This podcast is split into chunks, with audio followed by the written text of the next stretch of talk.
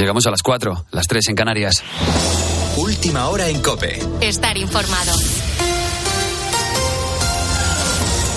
Esta noche la justicia ha dejado en libertad al productor de cine de 55 años acusado de agredir sexualmente a la actriz Jedet en la entrega de los premios Feroz. Se trata de un miembro del equipo de una de las películas nominadas este sábado, Álvaro Montaner.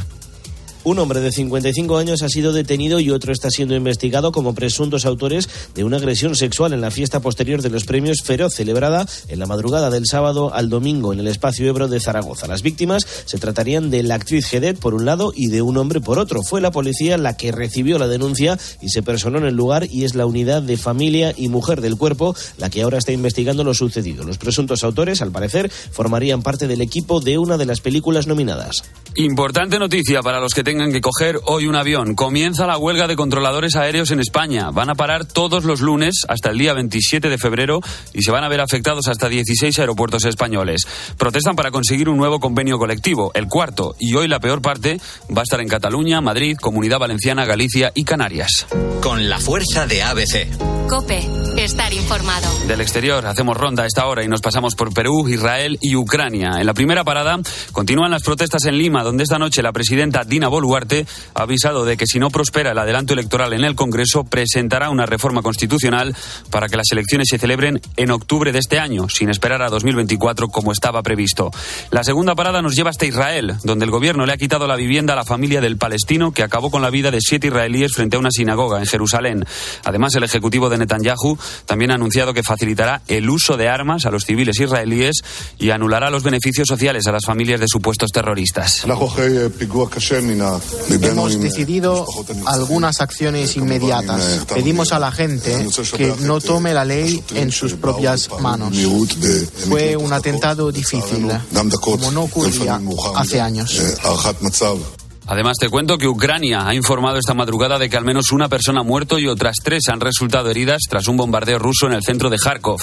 El presidente también ha informado de que la situación que se vive en Donetsk es muy difícil y pide más armamento y más sofisticado para enviar al frente. Pero a pesar de las peticiones de Kiev, esta noche el canciller alemán ha descartado enviar cazas de combate a Ucrania, que era una de sus últimas reivindicaciones. Por cierto, el presidente turco Erdogan también ha insinuado este domingo que Turquía estaría abierta a aprobar la entrada de Finlandia en la OTAN independientemente de lo que se decida con Suecia. Y en los deportes, el mejor Real Madrid de la temporada se ha estrellado contra una gran Real Sociedad. Rafa Molina. Los blancos no han podido pasar del empate a cero ante la Real Sociedad. El guardameta Remiro completó una buena actuación que secó a la delantera de Benzema, Vinicius y Rodrigo. El resto de partidos de este domingo han dejado estos resultados. Valladolid 1, Valencia 0, Osasuna 0, Atlético 1, Celta 1, Athletic Club 0. Hoy se cerrará la jornada 19 con un Villarreal Rayo a las 9 que podrás escuchar aquí en tiempo de juego de la cadena Cope. Un poquito antes, a la 1, conoceremos los cruces de semifinales de la Copa del Rey en la que estarán Barça, Real Madrid, Athletic Club y Osasuna. El domingo también ha dado para ver al tenista Novak Djokovic ganando en Australia el Grand Slam número 22. Con él ya se ha alzado los mismos que Rafa Nadal. Son ahora mismo los tenistas con más grandes títulos de la historia. En el lado femenino ha sido la bielorrusa Arina Sabalenka la que ha conquistado su primer Grand Slam de la carrera. Y en balonmano, bueno, pues acaba de terminar el partido. España se lleva la medalla de bronce. Menudo segundo tiempo que hemos vivido. Los, Los hispanos han alcanzado el tercer puesto en el Mundial. Se impusieron por tres goles a Suecia, una de las anfitrionas del torneo. En la NBA ahora mismo en juego un partido con dos españoles. Los Milwaukee Bucks de Sergi Vaca contra los Pelicans de Nueva Orleans con Willy Hernán Gómez. Ganan los de Milwaukee 121 a 105. Falta de cinco minutos para el final. Tienes más información en cope.es y ahora empiezas a poner las calles con Carlos Moreno el Pulpo. Cope, estar informado.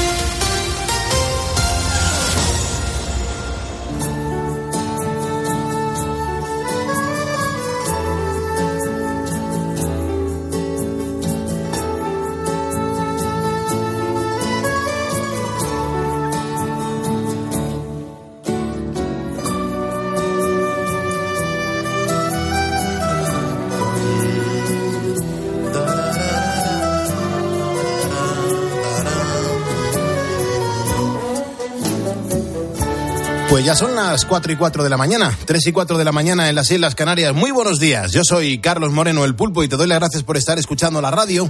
Gracias Gonzalo Zavalla por actualizarnos la información. Aquí somos un montón de personas las que pues no conciliamos bien el sueño. Muchos estáis trabajando, otros se levantan pronto porque trabajan a partir de unos minutos y nos damos cuenta que, que hay que estar acompañados y siempre pensando en positivo. Por eso estas dos horas de radio son como una isla entre todos los problemas que todos tenemos. Y precisamente sobre eso quiero empezar a poner las calles en el día de hoy. Nosotros no tocamos la política en este programa y nos vamos fijando en que hay historias que muchas veces pasan desapercibidas y son historias que nos alimentan el alma. Y, yo creo que si ahora muchos de la gente que tengo ahora mismo escuchándome en la cadena Cope, mucha audiencia que en estos momentos me están escuchando, pues lo hacen porque están atravesando un mal momento de salud. Es verdad que hay ponedores que me escriben para contarme que, por ejemplo, les han detectado un cáncer y que este programa les ayuda a pasar mejor el insomnio que sufren desde entonces. Pues bien, hoy, hoy tengo buenísimas noticias al respecto porque un grupo de investigadores ha anunciado el desarrollo de unas cápsulas que lograrán atacar determinados tumores desde su interior. Es que el tratamiento, en forma de pastilla, contendrá células inmunitarias que serán capaces de invadir la zona cancerosa y permitirán acabar con el tutor, con el tumor desde dentro. Es decir, van a poder permitir acabar con el tumor desde dentro. Bueno, pues para que te hagas una idea, las cápsulas van a ser una especie de caballos de Troya que mantendrán a los soldados que llevan dentro en plena forma hasta la batalla y además, lo mejor de todo, además les va a facilitar armas que permitan que estos soldados una vez que salgan del caballo, sean lo más letales posible contra las células tumorales. Mira, lo mejor es que estamos ante un avance médico que lleva firma española. El coordinador del proyecto, el investigador José Rivas Rey, afirma que estas biocápsulas van a permitir tratar las células malas de forma más efectiva. Así que desde aquí, desde poniendo las calles, decimos que ojalá pronto podamos contar con ellas y salvar así miles de vidas cada año. Carlos Moreno, El Pulpo. Poniendo las calles. Cope, estar informado. Poniéndole las calles en directo a este lunes 30 de enero de 2022. Gracias por escuchar la radio, gracias por estar aquí en la cadena Cope. Mira, en unos minutos vamos a hablar de accesibilidad nos queremos poner en la piel de esas personas que a diario encuentran trabas por tener alguna discapacidad. Solo hay que fijarse lo mal que se señalizan algunas obras, los coches mal estacionados impidiendo el paso, los patines o bicis tirados en medio de las aceras.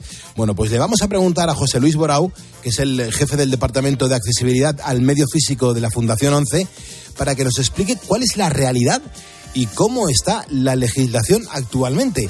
Este es uno de los temas que vamos a tratar en el programa en el día de hoy pero tenemos muchas más cosas. Beatriz Calderón, buenos días. Muy buenos días, Pulpo. Y hasta las 5 de la mañana, ¿qué ponemos encima de la mesa? Va a estar con nosotros Rafa Rodrigo, él es nuestro coach, y hoy, por ejemplo, nos va a ayudar a entender la diferencia entre obligación y compromiso. Todos tenemos eh, obligaciones diarias, pues por ejemplo en el trabajo o con la familia, eh, con las administraciones, pero claro, en muchos casos esto que nosotros lo vemos como una obligación, en realidad es un compromiso que hemos adquirido pues porque somos personas sociales. Antes de acabar la hora, Rafa nos va a explicar eh, los diferentes conceptos. Vamos a aprender a diferenciarlos. Siempre nos viene muy bien también dar un repaso a cómo está nuestro comportamiento y también nuestra mente. Son las 4 y 9, 3 y 9 en Canarias. Estamos comenzando la quinta semana del año y a mí me parece importante que los ponedores sepan qué tiempo va a tener en el día de hoy. Sergio Sánchez, buenos días. Hola Pulpo, ¿qué tal? Muy bien, ¿y tú? Pues muy bien, ya de lunes que estaba deseando ya de trabajar otra vez. Pues mira, que además de tu obligación es tu compromiso. bueno, Pulpo, pues mira, continúan las heladas en gran parte del país van a ser más fuertes en las zonas montañosas y en los Pirineos. Vamos a amanecer también con cielos nubosos en el País Vasco y en Castilla-La Mancha que pueden dejar alguna precipitación débil. Cuidado si vas a coger el coche no solo por las heladas, sino porque es muy probable que haya niebla tempranera en toda España. Eh, vamos a disfrutar hoy pulpo, eh, que esto es lo único bueno que puede tener a lo mejor el tiempo del día de hoy, que va a haber sol en todo el país, pero las temperaturas han vuelto a bajar. Mira, ahora mismo en Segovia, Soria y Teruel tenemos 6, menos 6 grados. Sin embargo, las máximas se van a vivir en toda Andalucía con unos 14 grados de media.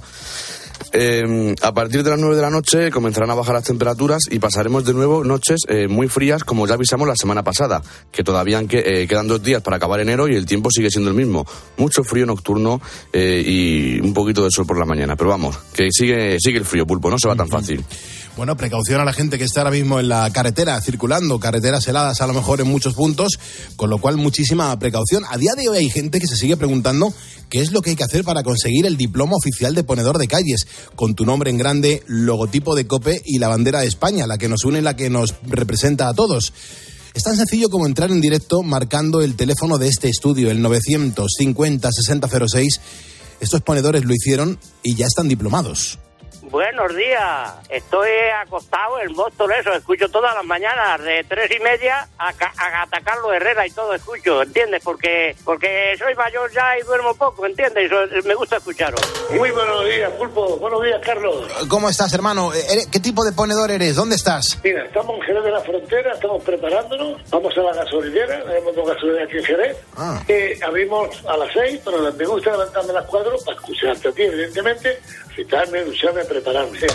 Soy de Asturias y voy para Bilbao, voy de viaje. Soy instalador de unas máquinas de ventilación. Yo pongo calle ahora con vosotros. Soy discapacitada y me he llevado 50 años de empresaria y he tocado muchos palos y yo me he superado. Igual pueden hacer los demás. Pues acabo de llegar ahora mismo a mi puesto de trabajo en Cartagena. Soy, suboficial de la Armada y estoy destinado en los submarinos. Viendo las calles. Estos ponedores marcaron el teléfono de este estudio 950 6006. Márcalo tú ahora, entra en directo y el diploma, por supuesto, llevará tu nombre en grande. Recuerda que si me estás escuchando es porque eres un ponedor y que juntos vamos a por el lunes. Son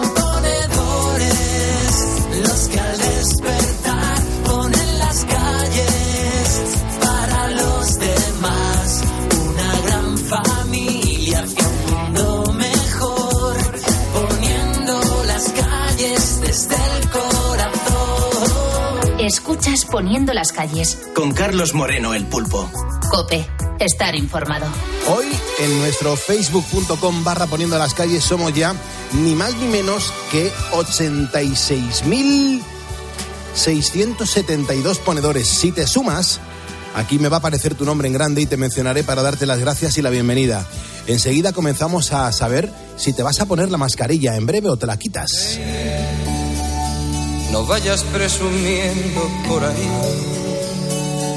diciendo que no puedo estar sin ti. Tú que sabes de mí.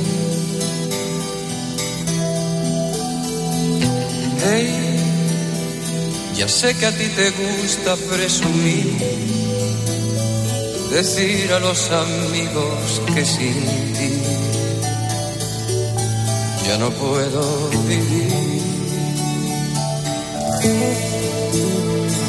Hey, no creas que te haces un favor cuando hablas a la gente de mi amor y te burlas de mí. Hey, que hay veces que es mejor querer así que ser querido y no poder sentir lo que siento por ti. Y a ver, tú nunca me has querido, ya lo ves, que nunca he sido tuyo, ya lo sé, pues solo por orgullo ese querer a ver de qué te vale ahora presumir. Ahora que no estoy ya junto a ti, ¿qué les dirás de mí? Hey. Este disco de Julio Iglesias se grababa a finales de 1979. Este disco de Julio Iglesias estaba con la producción del gran Ramón Arcusa, del dúo dinámico. Con él comenzaban muchos millones de discos vendidos en todo el planeta, hasta el punto que, bueno, la industria musical calificó este disco, este Hey, como uno de los 100 discos que tienes que tener y escuchar antes del fin del mundo. Es fundamental que, que, se escuche este disco. Se publicaba en 1980 y llegaba esta canción a lo más alto, pues un día como hoy, un 30 de enero de 1980. Estamos poniendo las calles en la cadena Cope. Eh, estarás dándote cuenta que muchos medios de comunicación ya nos empiezan a decir que nos tenemos que quitar la mascarilla, que ya en breve vamos a poder subirnos a los medios de transporte sin la mascarilla, pero no todo el mundo pensamos lo mismo. Yo, por ejemplo, eh, no me la quiero quitar. Yo si me subo a un avión me la voy a poner, si me subo al metro voy a seguir llevándola y en muchos acontecimientos deportivos y conciertos, en el mayor tiempo no me quito la mascarilla. Mucha gente sí lo está haciendo. Vea, ¿tú qué vas a hacer a partir de ahora? Eh, yo, cuando no sea obligatorio en los medios de transporte, pues no ponérmela. Yo solamente la voy a llevar ya en los hospitales y en las farmacias. Pero eso es de lo que estamos hablando aquí en Poniendo las Calles, de qué es lo que van a hacer los ponedores. Y tenemos de todo, porque lo mejor en este caso ya es la libertad que va a haber para ponértela o no. Teresa, por ejemplo, dice que ya ni de broma. O Álvaro, que dice que claro que no. Hay gente que no se va a morir del COVID, sino que al final se va a terminar muriendo de miedo. Sin embargo, Carl Recal dice, hombre, yo por supuesto, en el transporte público hay mucha aglomeración de gente y creo que es bastante útil. Eh, también Carmen García dice, yo tengo mucho miedo, pulpo, todavía, eh, me la voy a seguir poniendo en los transportes públicos. Claro, es que tú imagínate la cantidad de circunstancias. Hay gente a la que el COVID le puede ocasionar mmm, graves problemas, con lo cual es normal que esas personas decidan protegerse. Eh, José Laartes dice, yo todo lo obligatorio pulpo me lo suelo cuestionar.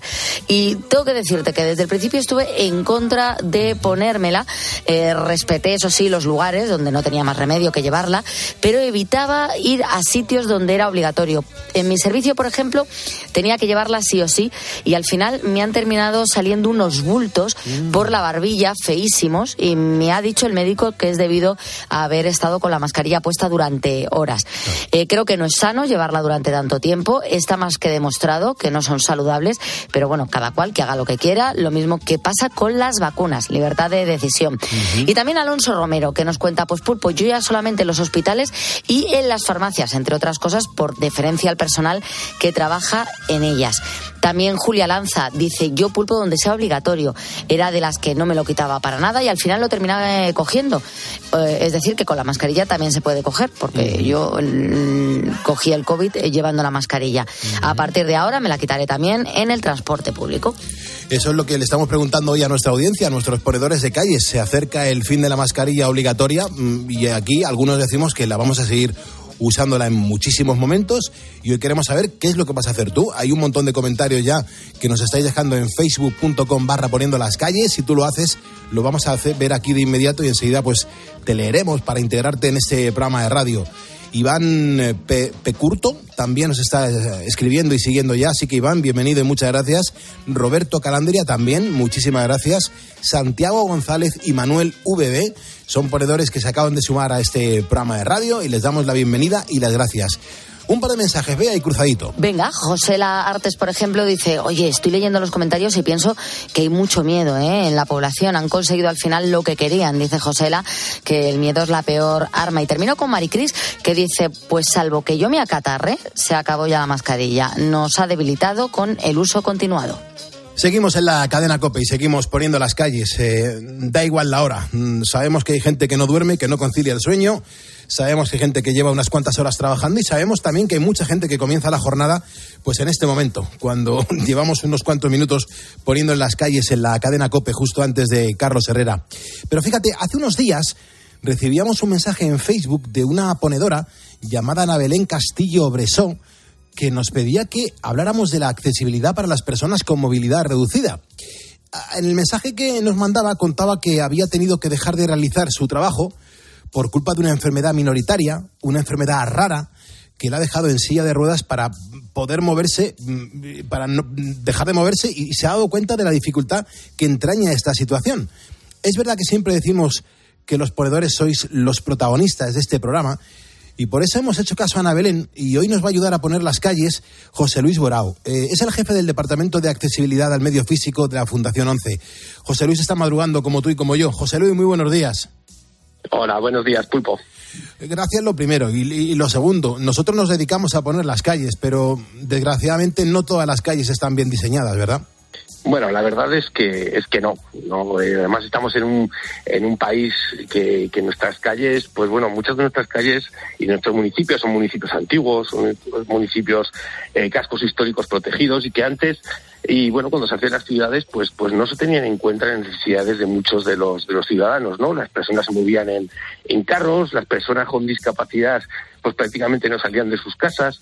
Eh, el problema es cuando las ciudades que estamos haciendo nuevas son las ciudades del futuro eh, las, esas smart cities esas ciudades inteligentes que se llaman inteligentes pero que poco inteligentes son cuando no tienen en cuenta las necesidades de muchos de sus de, de los ciudadanos que se mueven por en el día a día por sus calles pues pues efectivamente ese es el gran problema de esas ciudades del futuro no y nos encontramos en cualquiera de nuestras ciudades con problemas graves para cualquier persona eh, no sé si muchos de, de, de, de, nuestros oyentes estarán pensando cuando empujaban el carrito de su bebé o cuando sí. salen a pasear con su, con su pequeño, ¿no? Lo difícil que es pasar por muchas aceras, muchas veces tienes que bajar al, al a la calzada, eh, jugándote la vida, ¿no? Con todos los, los, los, los vehículos que pasan. Pues es verdad que pues bueno, no se tienen en cuenta esas, las, esas necesidades. Cuando hacemos una ciudad accesible, cuando pensamos en una ciudad accesible, eh, obviamente beneficia a personas con discapacidad que utilicen una silla de ruedas que para moverse, que utilizar un bastón o una persona ciega que, que pueda, eh, que tiene que buscar elementos de referencia, personas sordas, pues hay que tener en cuenta que cuando hacemos eso accesible para, para esas personas con discapacidad, va a ser una ciudad mucho más amable, unas calles que podemos utilizar todos en, la, las mayores eh, condiciones de, de seguridad de comodidad y sobre todo de igualdad, ¿no?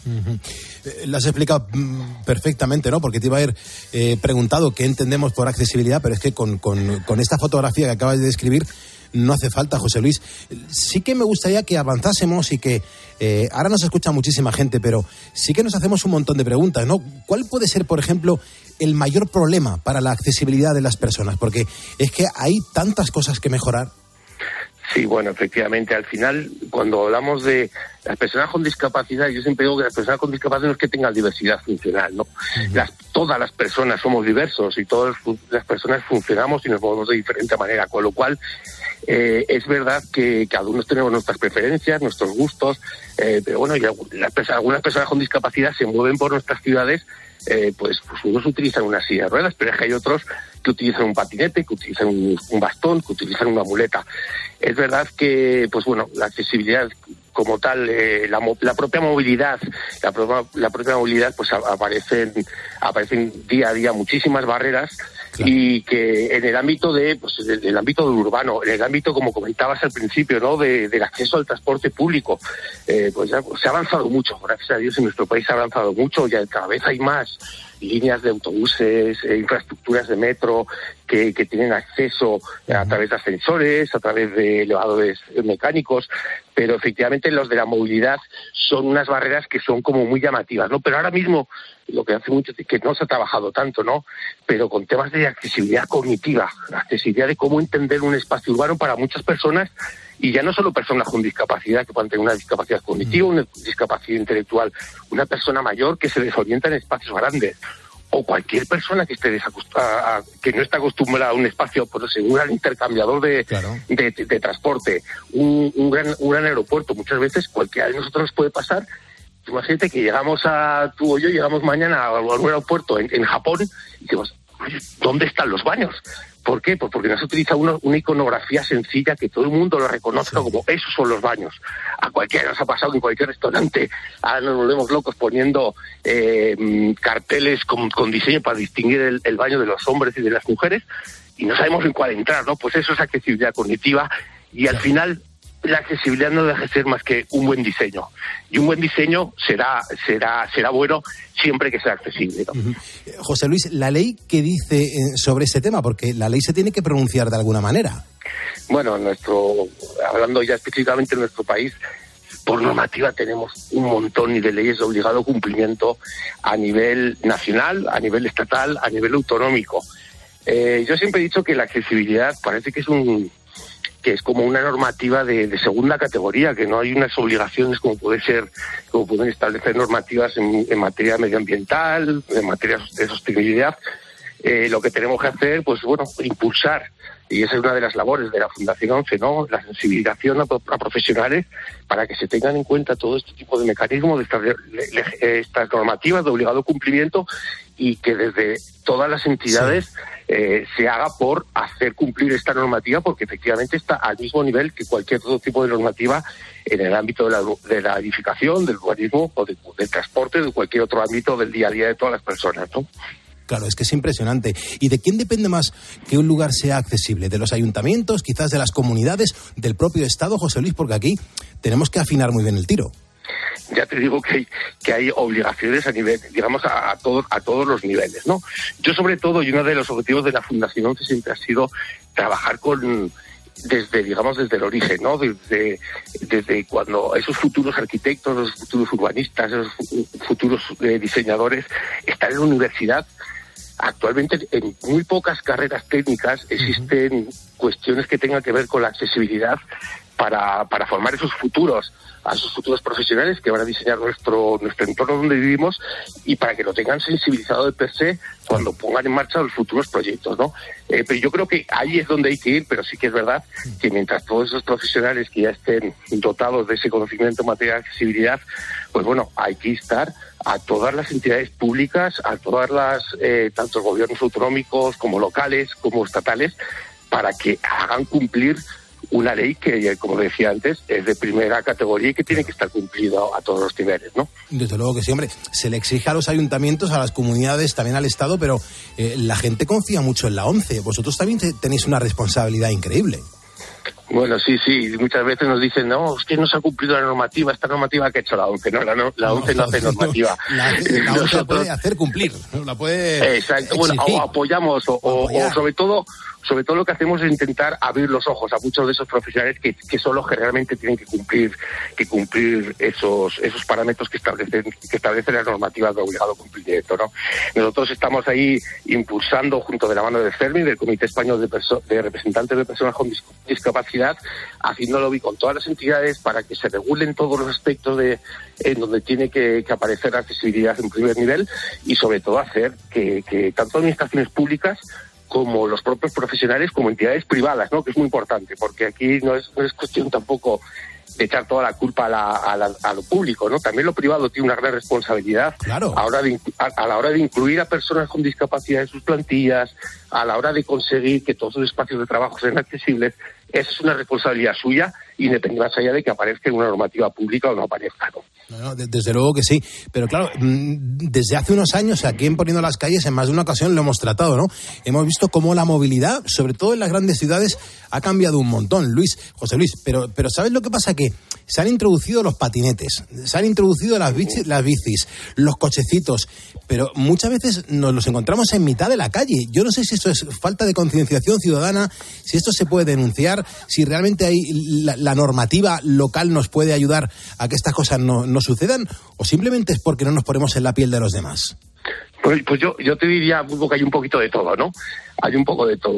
Como usuario que yo cojo un monopatín eh, y lo utilizo y no lo dejo bien apartado, lo dejo en medio de una acera, con lo cual limito todo el paso de la acera para que cualquier otra persona pueda utilizarla, eh, pues eso tiene, por supuesto, em, una, una parte de culpa.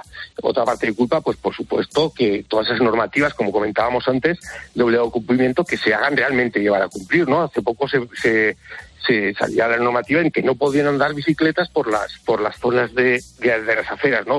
Las aceras son para que pasen, vayan los peatones. Vayan en silla de ruedas, vayan con un andador, vayan con un, no sé, vayan, vayan directamente andando, ¿no?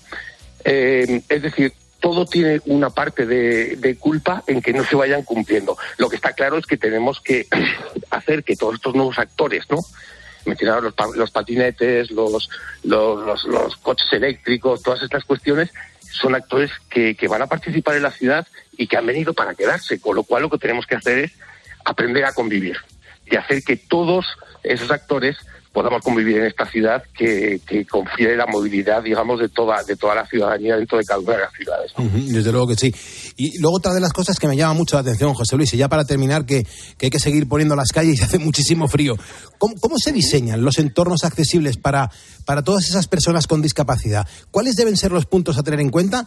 Y, y sobre todo, si hacéis caso a, a la gente, ¿cómo, ¿cómo te está solicitando algo en concreto? Porque está poniendo en aviso que hay una persona que, que pretende pasar muchas veces por ahí y que si no tiene un, pues una, un acceso eh, como Dios manda, pues no lo va a poder hacer. Bueno, antes mencionabas, ¿no? Ese, ese mecanismo que es la que es la denuncia. Eh, la denuncia, digamos, pues obviamente es, obligación por parte de los diferentes gobiernos, como decía antes, de, a, distintos niveles, eh, digamos, facilitar y permitir el acceso, el uso, la movilidad en, en lo que son espacios públicos eh, o, o, entornos públicos para todas las personas, ¿no?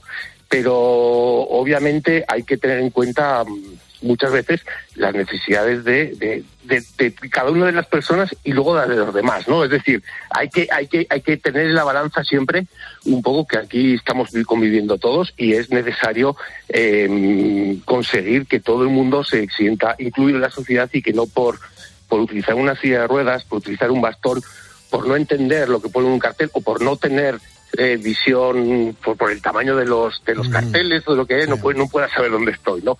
Al final, ¿cómo lo hacemos? Pues sobre todo pensando, poniéndonos en la piel y sobre todo pensando en que y diseñando, teniendo en cuenta necesidades de todas las personas, de todas las personas.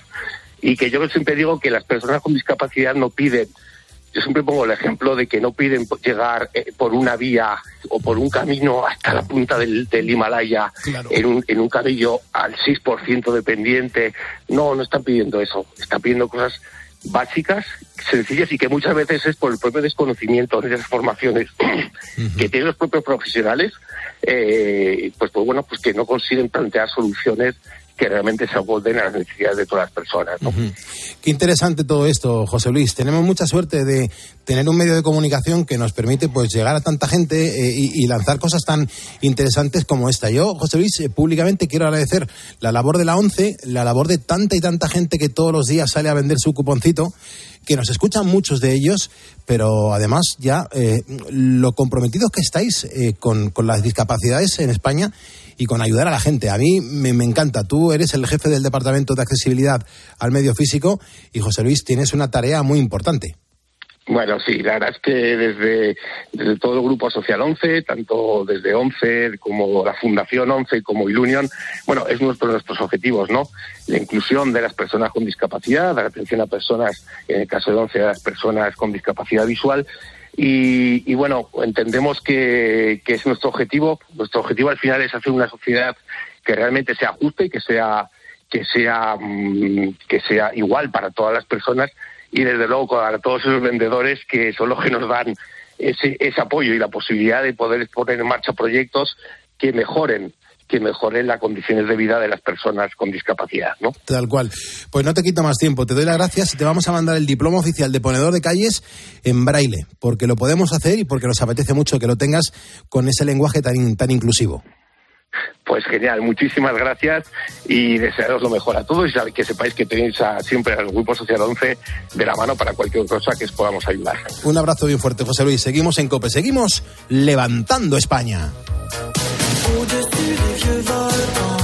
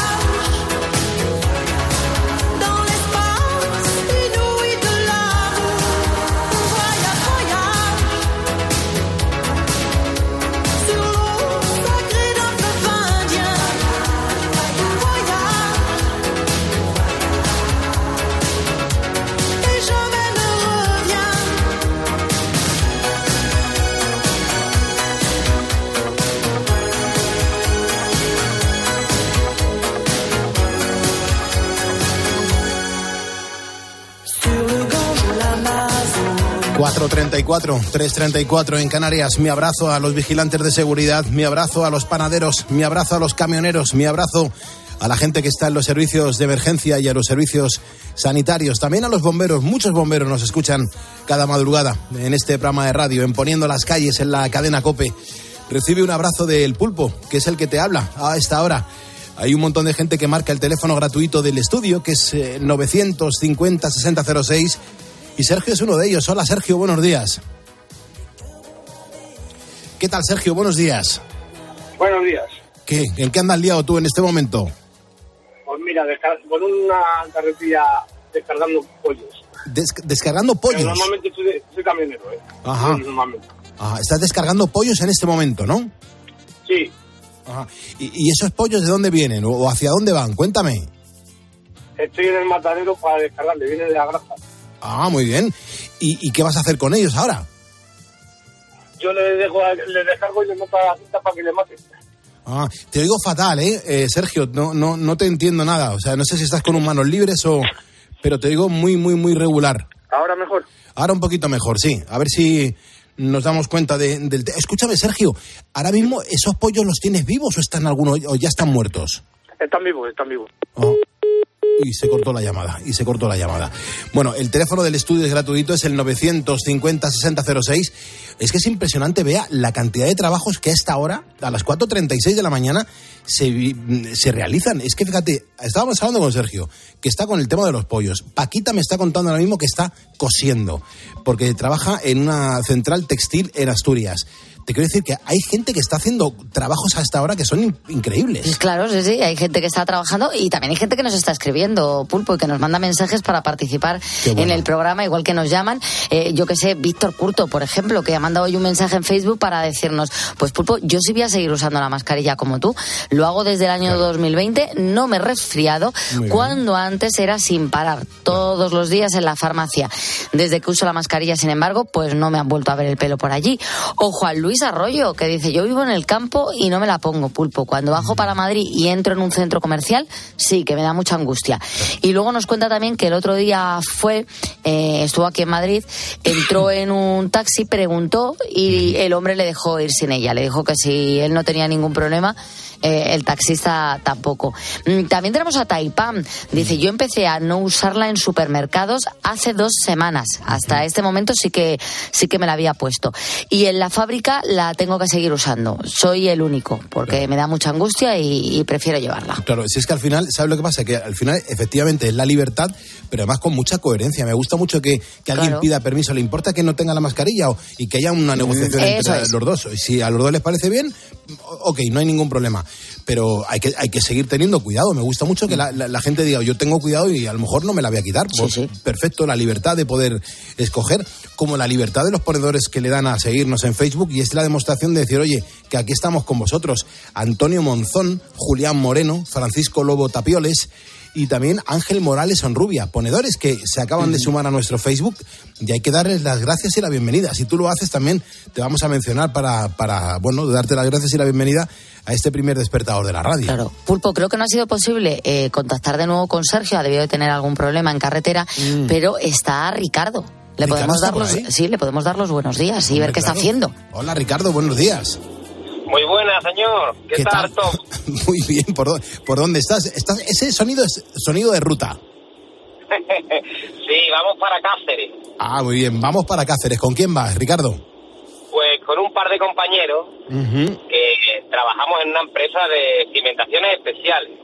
Cimentaciones especiales, o sea, hacer los cimientos de un edificio y ese tipo de cosas. Bueno, más o menos, hacemos pilotes, pantallas, micropilotes, ah. Cuando, cuando ponéis los pilotes, vibra toda la zona, ¿eh? Hombre, depende, depende de la ejecución del pilote que se haga. Hay pilotes que sí, pilotes que no, en función de... Qué bueno. ¿Y, vais hacia Cáceres ahora? Sí, normalmente eh, salimos de madrugada para trabajar, para trabajar por la mañana. Sí. Y hoy es el día que vais a reencontraros con la obra que se ha quedado a medias que se ha quedado, que se ha quedado.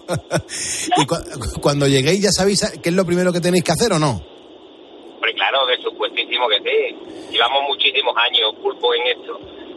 Llevamos muchísimos años, llevamos veintitantos años. ¿Qué, qué sienta- qué le sienta peor a una obra, Ricardo? ¿La lluvia? Perdona, perdona. Sí, ¿qué, qué le sienta peor a una obra? Eh, ¿La lluvia o, o- o el, o el frío? El estar trabajando ahí con, el- con muchísimo viento y con mucho, mucho frío. Las dos cosas, las dos cosas son perjudiciales para ella, porque el frío hace que te das cuenta de que estás a la intemperie, estás al aire libre, entonces el frío sí que es verdad que, que te deja muy muy tocado y, y hay veces que inclusive con la maquinaria no se puede trabajar en ella.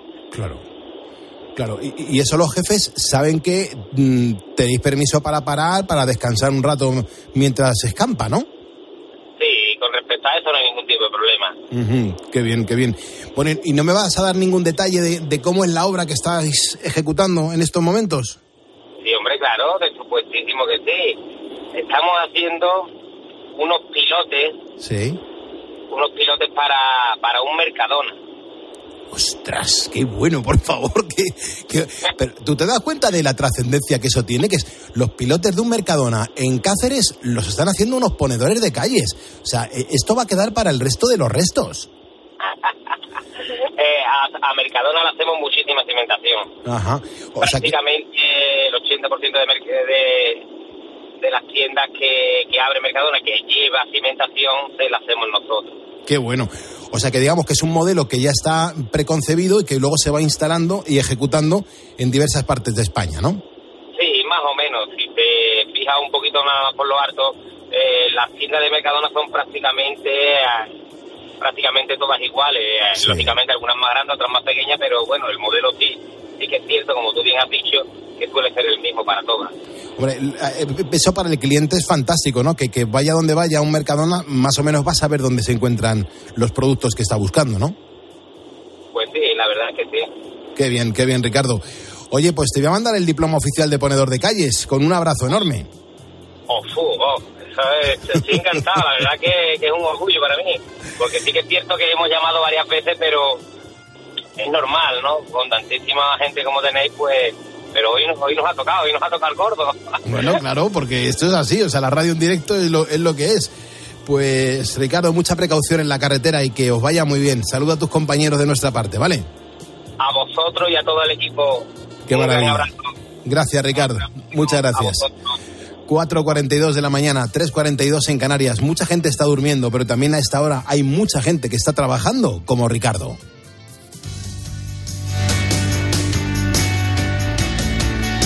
Pues sí, durante unos días te lo estoy contando y es porque realmente está funcionando. Hay mucha gente que necesita este tipo de productos. Yo te quiero hacer una pregunta. ¿Hace cuánto tiempo que no te cuidas? Con el estrés, el trabajo, los compromisos, bueno, yo estoy seguro de que ni siquiera descansas bien. Pero no te preocupes porque tengo la solución. La solución es el kit de ahora ponedores.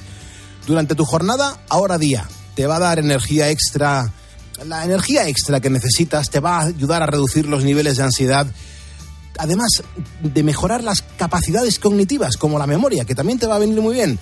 Y durante tus horas de sueño, pues tienes que tomar ahora noche, que es lo que tomo yo, porque te va a hacer dormir de una forma profunda y reparadora. Eso es lo mejor. Ambos son productos naturales, no tienen efectos secundarios, son del laboratorio Ahora Health y para comenzar a cuidarte solo tienes que entrar en la página web ahoralife.com, recuerda, ahora no le ponemos la H, donde vas a poder ver toda la gama de productos para la salud y también para el bienestar que haya a tu disposición. En las farmacias también lo vas a poder conseguir, son unidades sueltas, ahora noche, ahora día, mientras que el kit solo se puede adquirir en la web. Eso sí, si padeces algún problema de salud, lo que hago es que te recomendamos que consultes a tu médico. Gracias por estar en COPE. Escuchas Poniendo las calles. Con Carlos Moreno, El Pulpo. Cope, estar informado. ¿Y tú qué piensas? Escríbenos en Twitter, en arroba cope y en facebook.com barra cope. ¿Crees que al final del día es difícil descubrir algo nuevo?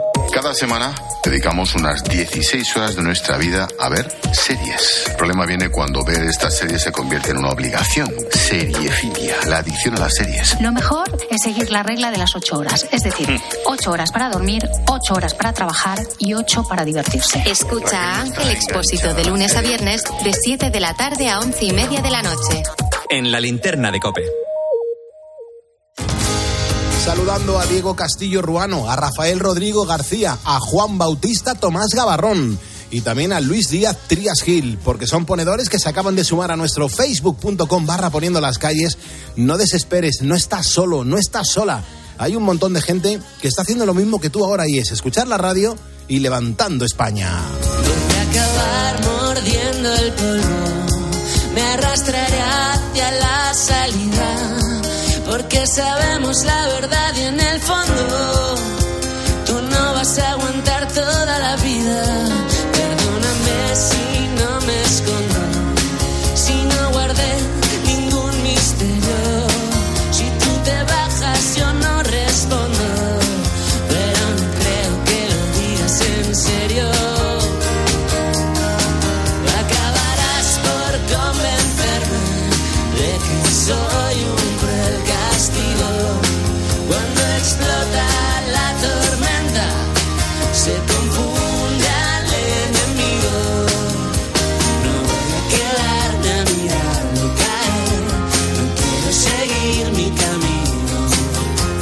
Gustan los sidecars para compartir música contigo en la madrugada, justo antes de que comience Carlos Herrera en la cadena Cope. Fíjate, vea, me acaba de mandar un mensaje Joaquín Aguilera Rueda, eh, es un ponedor que lleva en el hospital, en la planta de termotología, en el Hospital Virgen de las Nieves de Granada, porque tuvo un accidente casero y está en la, en la séptima planta. Pero es que eh, desde el 5 de enero está ingresado, Joaquín. Así que él está encantado por el trato que está recibiendo. Dice que es un defensor de la sanidad pública y, y que quiere dar las gracias pues, a toda la gente que le está cuidando y le está mimando. Y ahí le tenemos, escuchando la radio a Joaquín. Desde aquí le mandamos un beso enorme y que se Claro. recupere pronto, que de pronto le puedan mandar a casa. Qué gordo, ¿eh? Ha tenido que ser el Jolín. accidente que Sí. tuvo para llevar ingresado casi el mes. Pues sí, Joaquín, te mandamos muchísimos ánimos y en cuanto estés dado de alta y recuperado, vamos, nos lo dices que lo vamos a celebrar y lo vamos a compartir con toda la audiencia porque aquí cuando contamos una cosa también la gente se preocupa por el resto de, de oyentes que, que están en una situación como la tuya, con lo cual, Joaquín, comprométete a que nos dices cómo van las cosas, que nos vamos a quedar todos pues mucho más tranquilos. Estamos preguntándote si nos vamos a quitar o nos vamos a quitar la, la mascarilla en breve. Hay mucha gente, un par de mensajes, vean qué es lo que va a hacer la audiencia. Bueno, ahora de momento era obligatoria en el transporte público, en nada no lo va a ser, y entonces dice Ángel Antonio que él la va a llevar encima, por si acaso. Dice, yo padezco de rinitis crónica y cuando noto algún ambiente especialmente cargado, pues prefiero ponérmela. Claro, es lo mismo entra en el autobús y si no hay mucha gente no se la pone, pero si está hasta arriba, pues prefiere llevarla. María Jesús dice, yo la seguiré usando en sitios cerrados, aunque me pregunten que por qué la llevo. O Enrique Beléndez dice, por supuesto que la voy a seguir usando. Según las noticias de hoy en la televisión, en el mundo se siguen muriendo todavía 40.000 perso 40.000 personas por COVID-19. Claro.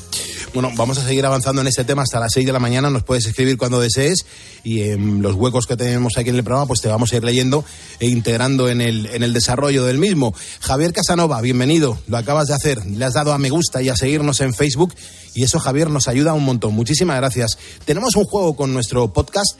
Hay un montón de gente que, no sabe qué hacer para eh, apuntarse eh, las palabras que vamos ocultando en el podcast que subimos a cope.es.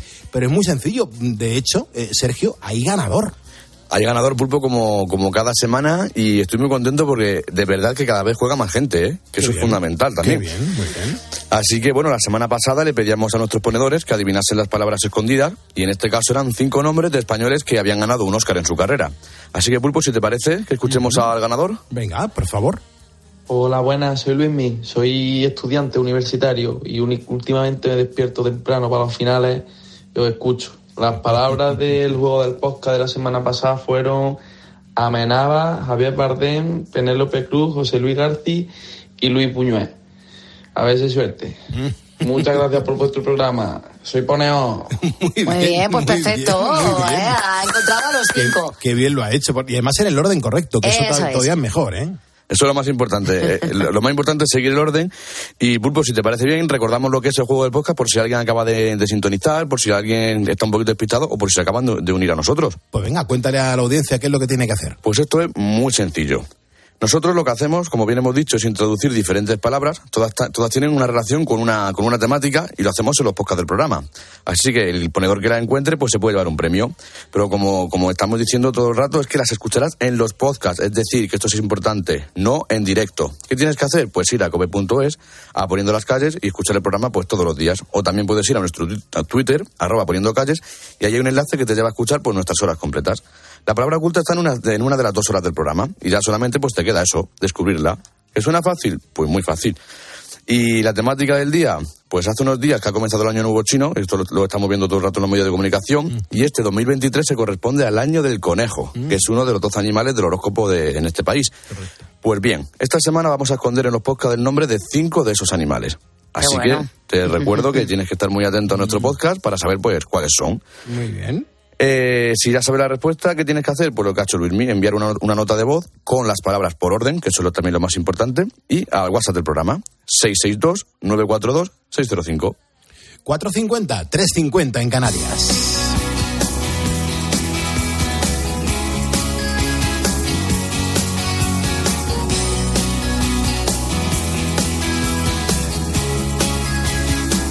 Fíjate que mm, ahora que estoy revisando los mensajes que los ponedores nos estáis enviando a facebook.com barra poniendo las calles, recuerda que si tú me sigues, tu nombre me aparece aquí en la pantalla del ordenador en grande y yo te menciono para darte las gracias y sobre todo la bienvenida. Es una forma de demostrarte que no estás solo, que los horarios son complicados, pero no te preocupes que somos muchos y siendo muchos esto funciona como tiene que funcionar. Pues eh, eh, te das cuenta que lo que hacemos es vivir el día sometidos a muchísimas obligaciones. Es impresionante cómo, cómo está girando el planeta. Por un lado, las obligaciones de nuestra casa, las obligaciones familiares, pero también las obligaciones laborales. Sin embargo, hay que diferenciar un montón de cosas. Por ejemplo, ¿qué diferencia hay entre tener una obligación y tener un compromiso? Bueno, pues vamos a prestar atención a Rafa Rodrigo, que es nuestro coach personal, porque nos vuelve a dar una vuelta de rosca a la mente para aclararnos este, este, estas situaciones que nos hacen funcionar la, la cabeza de una manera muy correcta.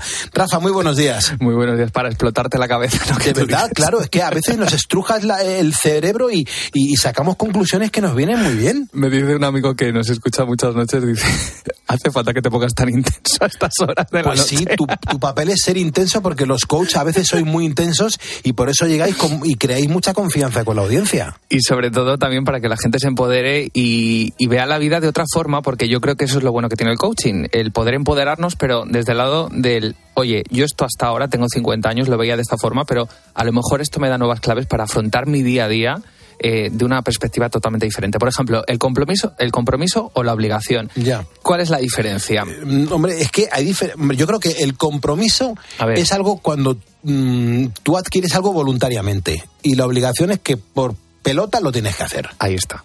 Tú ¿Ya lo acabas está? de decir. Pues siempre me dice lo de ahí está. A ver si voy a hacer No, no. yo mejor la sección que tú. No, no, lo que pasa es que tú eres un tío que escuchas activamente, que eres empático y que además tienes un compromiso con la audiencia y con, Siempre. y con en este programa, en este caso, y que además eso hace que tenga éxito. ¿Sabes por qué? Porque el compromiso es lo que acabas de decir. Fíjate, hay una reflexión que dice, el compromiso es lo que transforma una promesa en realidad. La diferencia entre un compromiso, un compromiso y una obligación está en que el compromiso es voluntario. Tú eliges que lo estás haciendo y por ello tienes una serie de elecciones y renuncias a otra serie de cosas. Cuando uno se compromete con algo, tiene que hacer una serie de renuncias, pero elige hacerlo de manera voluntaria y libre. Aquí está la- el matiz de la Eso es libertad. muy importante. ¿eh? Y cuando uno tiene una obligación, es lo que tú has dicho, no le queda más narices, no tiene esa libertad de elección. Al no tener esa libertad de elección, no te queda más camino, no tienes como más caminos que coger. Por eso fíjate tú, y ahora que nos estás escuchando a través de Poniendo las calles, si cuando haces algo lo haces por compromiso o lo haces por obligación. Un ejemplo claro. Yo voy al trabajo y tengo un compañero o un vecino que vive cerca y entonces siempre le llevo en mi coche. Yo siempre pongo el coche. ¿Lo haces por compromiso o lo haces por obligación? Pues seguramente que sea un, un- un compromiso. Ahí está. El problema es no cuando estás obligado a ello. El problema es que hay mucha gente que vive anclado en ese compromiso y lo acaba transformando en una obligación. Entonces, yo llevo mi coche al lugar de trabajo y llevo a mi vecino hasta que un día digo, pues es que no me apetece llevarle porque es que antes voy a hacer otra cosa. Pero ya tengo creada la obligación mental de cómo le voy a dejar tirado, ¿no? Este, este comentario siempre viene, ¿no? O el típico, la típica reflexión que ocurre ahora de me voy a apuntar al gimnasio. ¿Lo haces por compromiso o lo haces por obligación? Porque aquí la diferencia está en que cuando tú lo haces por compromiso, lo haces por un compromiso contigo mismo, vas. Cuando lo haces por obligación, no vas. Ya, pero ¿y cómo manejas la cabeza para mm, darle la vuelta a esa orden que en su momento se la diste? Pues lo primero preguntándote, ¿esto que estoy haciendo lo hago por compromiso o lo hago por obligación? O sea, tienes que tener una reunión contigo mismo. Efectivamente. Hay muchas veces que hay obligaciones que tú no puedes eludir. Tengo que cuidar a mis padres, ¿no? Que son mayores, pues no puedes eludir esa obligación. Pero hay otras cosas y hay muchas acciones de nuestro día a día que son puros compromisos con los que nosotros nos hemos comprometido y que llega un momento en el que empezamos a actuar como si fueran obligaciones. Hasta que llega el momento de pararse, tener esa conversación, como dices tú, contigo mismo y decir, un segundo, yo me comprometí hace un año a dejar de fumar, a ir al gimnasio, a hacer cinco horas de deporte a la semana. ¿Hasta qué punto lo estoy haciendo por compromiso o lo estoy haciendo por obligación porque mi mujer me ha dicho tal, porque mi pareja me ha dicho cual? Y ahí está, ¿no? Muchas veces la desmotivación de la gente y eso ocurre mucho cuando nos proponemos algo, ¿no? En estas fechas del año, me he prometido este año hacer esto. Y llega el momento de marzo, llega abril, llega mayo, llega otra fecha en la que dices, ya no lo estoy haciendo. Claro. ¿Hasta qué punto eso era una obligación o era un compromiso? las obligaciones es difícil que se mantengan en el tiempo. Los compromisos con uno mismo al final te hacen que te motives y la obligación normalmente no lleva asociada una motivación. Ya, yo hay, eh, no me gusta hablar de mí, pero mm, yo creo que a mucha gente le pasa, Rafa, que, que se traiciona a sí mismo, porque a lo mejor se ha puesto un compromiso, eh, se ha marcado un objetivo, una dieta de adelgazamiento, y de repente le ponen un tiramisú encima de la mesa y se come medio tiramisú. Y, luego te arrepientes, porque sobre todo has faltado a tu propia palabra. Eh, eso te crea luego muchos remordimientos de conciencia. Ahí está, porque a veces esas dietas las haces por obligación cuando tú llegas al convencimiento del para qué, y aquí es algo muy importante, que cuando tú te comprometes con algo, lo primero que tienes que saber es ¿para qué estoy haciendo esto? Me he apuntado al gimnasio. Siempre pongo el mismo ejemplo, pero es que es el más típico, ¿no? O me he apuntado a clases de inglés o de un idioma. ¿Para qué lo estás haciendo? No, es que lo estoy haciendo porque es que tengo que aprender inglés con 40 años. Eso no es un objetivo. O sea, el porque sí es una obligación. El tengo que esto es lo que hay, no hay elección, si no lo hago, esas son palabras que al final o frases que implican obligación. Sin embargo, cuando tú estás haciendo una dieta porque te has propuesto para adelgazar, para tu salud, claro. el para qué es la salud, si te ponen el tiramisú, vas a tener mayor motivación para decir, no, espera, no lo voy a tomar, pero no lo tomo no porque me digan que no tengo que hacerlo, sino porque tengo un objetivo claro. Claro que sí. Bueno, yo quiero que saludes eh, a María Eugenia Martínez Rodríguez, que me dice, Pulpo, estoy súper contenta porque escribí a Rafa Rodrigo a su Instagram y me respondió. O sea, que quedas bien con la audiencia. Yo siempre contesto, hombre, claro, y me encanta además eh, por la mañana todos los mensajes que me llegan de cariño. María Eugenia, un besito muy fuerte y a todos los ponedores que me seguís, arroba Rafa Rodrigo Z, y además estas semanas estoy, estoy regalando algo solamente para los ponedores, ¿eh? Solamente para nosotros. Si vienes de otra emisora de ¿Es radio. un compromiso? es un compromiso. Solo si vienes de la COPE. Si vienes de la COPE y me empiezas a seguir en arroba Rafa Rodrigo Z, estoy sorteando eh, un proceso de coaching gratis. Genial, para orientar la vida a un montón de personas. Rafa, muchísimas gracias. Un abrazo.